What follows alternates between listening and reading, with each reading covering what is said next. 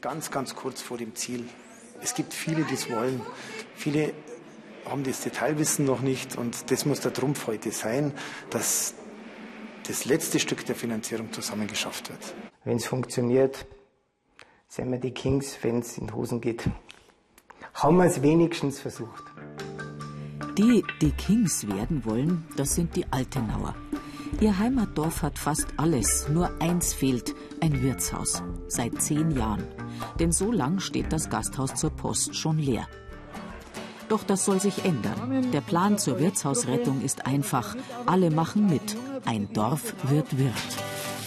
Dann geht's Schlag auf Schlag. Beim großen Ramadammer packt jeder mit an. Trotzdem hat Robert Sukup ein bisschen Lampenfieber. Es ist Zeit, wann das jetzt losgeht. Aber irgendwo ist. Ja, ich, ich kann es gar nicht beschreiben. es ist irgendwo Freude, aber auch Nervosität dabei, muss man ganz ehrlich sagen. Doch die ist gänzlich unbegründet. Wegschmeißen können schließlich die Altenauer. Da sind sie in ihrem Arbeitseifer kaum zu bremsen. Doch längst nicht alles landet auf dem Müll. Die guten Möbel werden verkauft. Ein paar Euro mehr können schließlich nicht schaden. Und von manchen Stücken wollen sie sich gar nicht trennen. Vielleicht brauchen wir es nicht mehr, wer weiß es. Am Schluss, wenn das Geld nicht reicht, dann brauchen wir vielleicht wieder Stühle und sind froh drum. Der Saal ist fast leer und Peter Urbin nostalgisch. Wenn ich mir jetzt zurückdenke, da kommt einerseits schon ein bisschen Wehmut auf, weil man kennt den doch so, den Saal von der Kindheit an. Aber ich bin eigentlich guter Hoffnung, dass das äh, viel schöner wird wie vorher. Bis es soweit ist, gibt's aber noch jede Menge zu tun. Das alte Wirtshaus muss schließlich komplett umgebaut und saniert werden.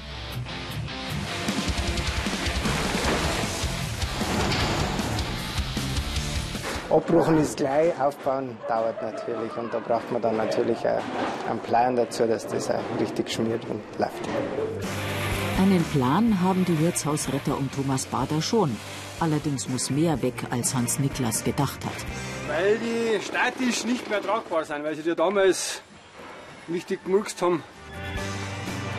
Die Bühne im großen Saal war auch viel zu klein, drum kommt schweres Gerät zum Einsatz. Der Boden wird tiefer gelegt und die Arbeiter finden einen ungeahnten Schatz unter der alten Bühne.